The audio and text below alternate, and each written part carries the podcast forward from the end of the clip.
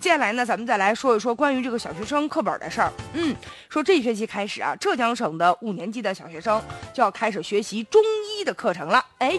现在呢说有六十万册的教材正在抓紧进行印刷，出炉的首批十万册这个教材已经在路上了，不久将出现在课堂上。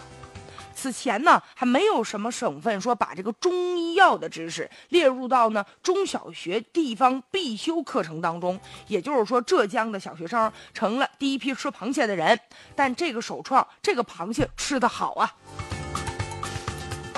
完了，也有不同的声音，也有的人就质疑了，说：“哎呀，五年级孩子太小了吧？而且现在那小学生、初中关键时刻呀，他们也非常的累呀。你说额外的再开设这中医的课程，势必要压缩语文呐、数学、外语这样的课程啊，不利于孩子小学生、初中的考试吧？”我总觉得咱们呢，就是一直说呀，不要应试教育，是吧？要素质教育，素质教育。所以咱们把眼光放长远一些，别总是天天为了这个升学考试的时候总是学一些奥数。其实你回过头来想一想啊，就是如果说咱们现在成年人上班的人，你再想想当年的奥数对你来说有意义吗？如果咱多学点这个中医的知识，反而对一辈子它是一件好事儿。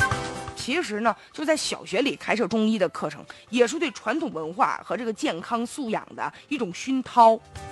而且吧，现在网上其实就有一些争论，包括这个中医好啊，还是西医好啊，这个争论由来已久。现在呢，浙江省把这个中医纳入到这个小学五年级的课程，也彰显了对咱们中医学的一种重视，体现的一种文化的一种自信，而且最主要对中医啊是一种传承和保护。其实咱们国家呀，对中医也是高度的重视，就是明确说，等到二零三零年之前，要把呢中医药普及，进入到校园，进入到社区，进入到乡村，进入到家庭，